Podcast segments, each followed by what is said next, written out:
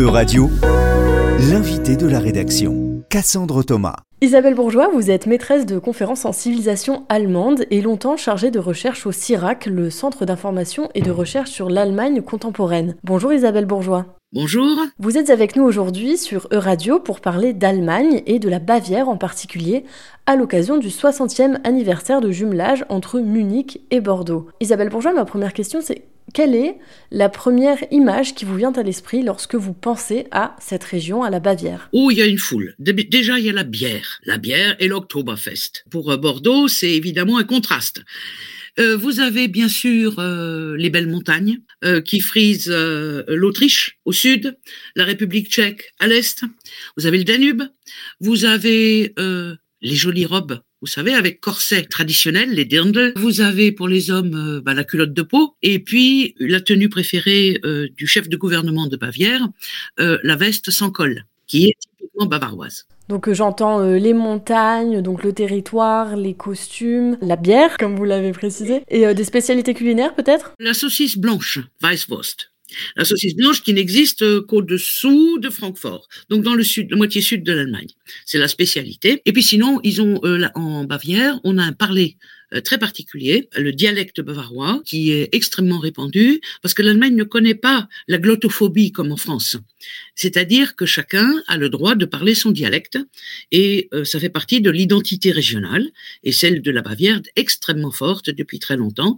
D'ailleurs, la Bavière est une région j'en dirai plus tout à l'heure, qui est resté à peu près dans son périmètre depuis mille ans. C'est-à-dire dans son périmètre Le même territoire? Dans les frontières actuelles, à peu près. Donc il y a une longue tradition et s'appelle pour cela aussi État libre de Bavière. J'allais justement vous parler de, de, cette langue, du dialecte euh, bavarois. Comment vous pourriez le décrire, ce dialecte, pour les personnes qui ne parlent pas allemand? Déjà, il faut des sous-titres.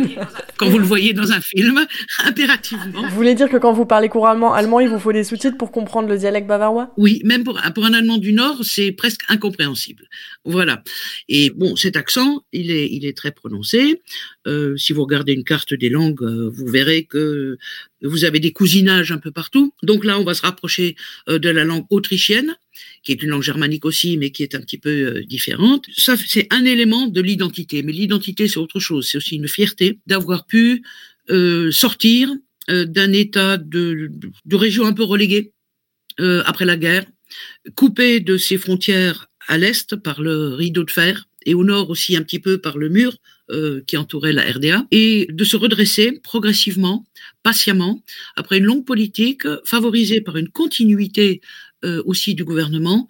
Euh, il y a presque toujours eu majorité absolue pour le, parti typiquement bavarois, les chrétiens sociaux, et donc, patiemment, par petits sauts, ils ont réussi à faire de la Bavière euh, une, euh, une économie extrêmement performante.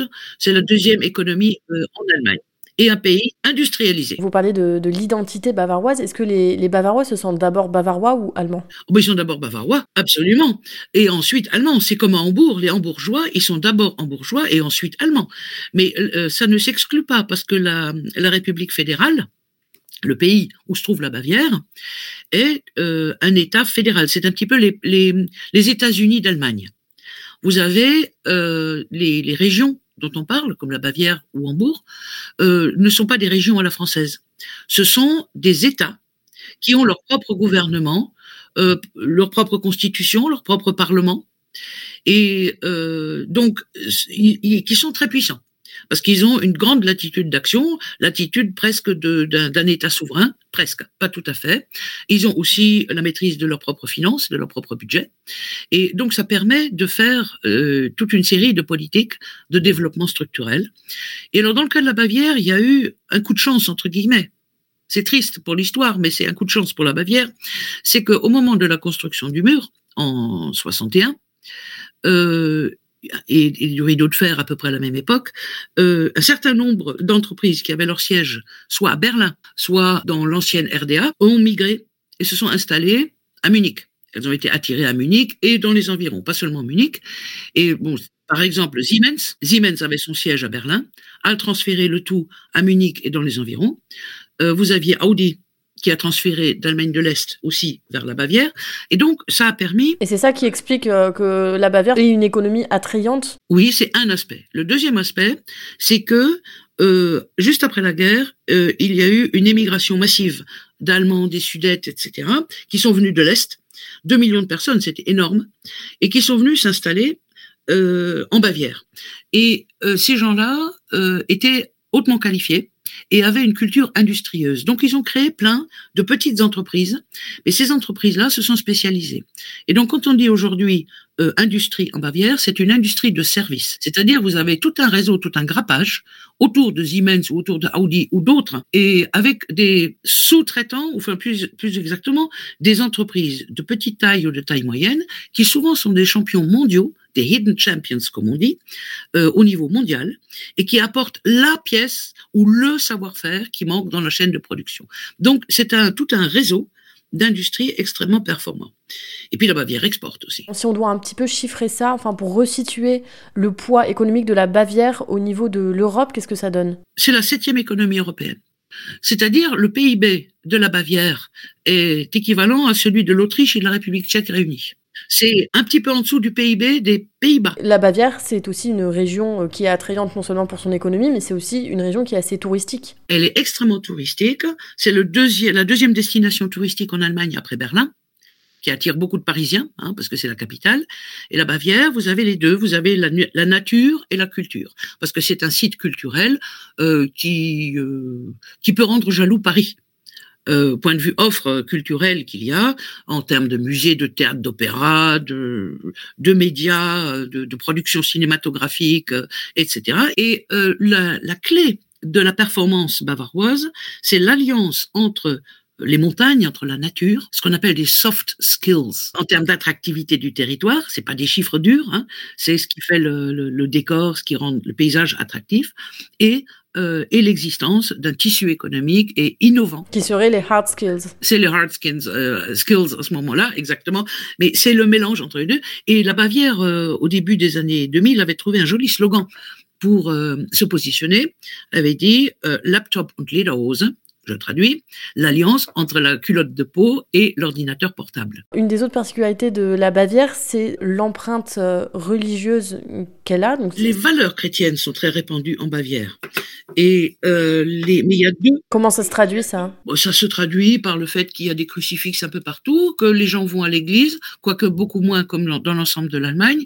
Et mais quand je dis église, attention, en Allemagne, il faut toujours dire deux il y a les catholiques et les protestants. La Bavière a les deux euh, religions en parallèle. Avant, c'était, euh, on avait ça dans toute l'Europe, c'était la religion, en France pareil, euh, la religion du roi, c'était la religion du peuple.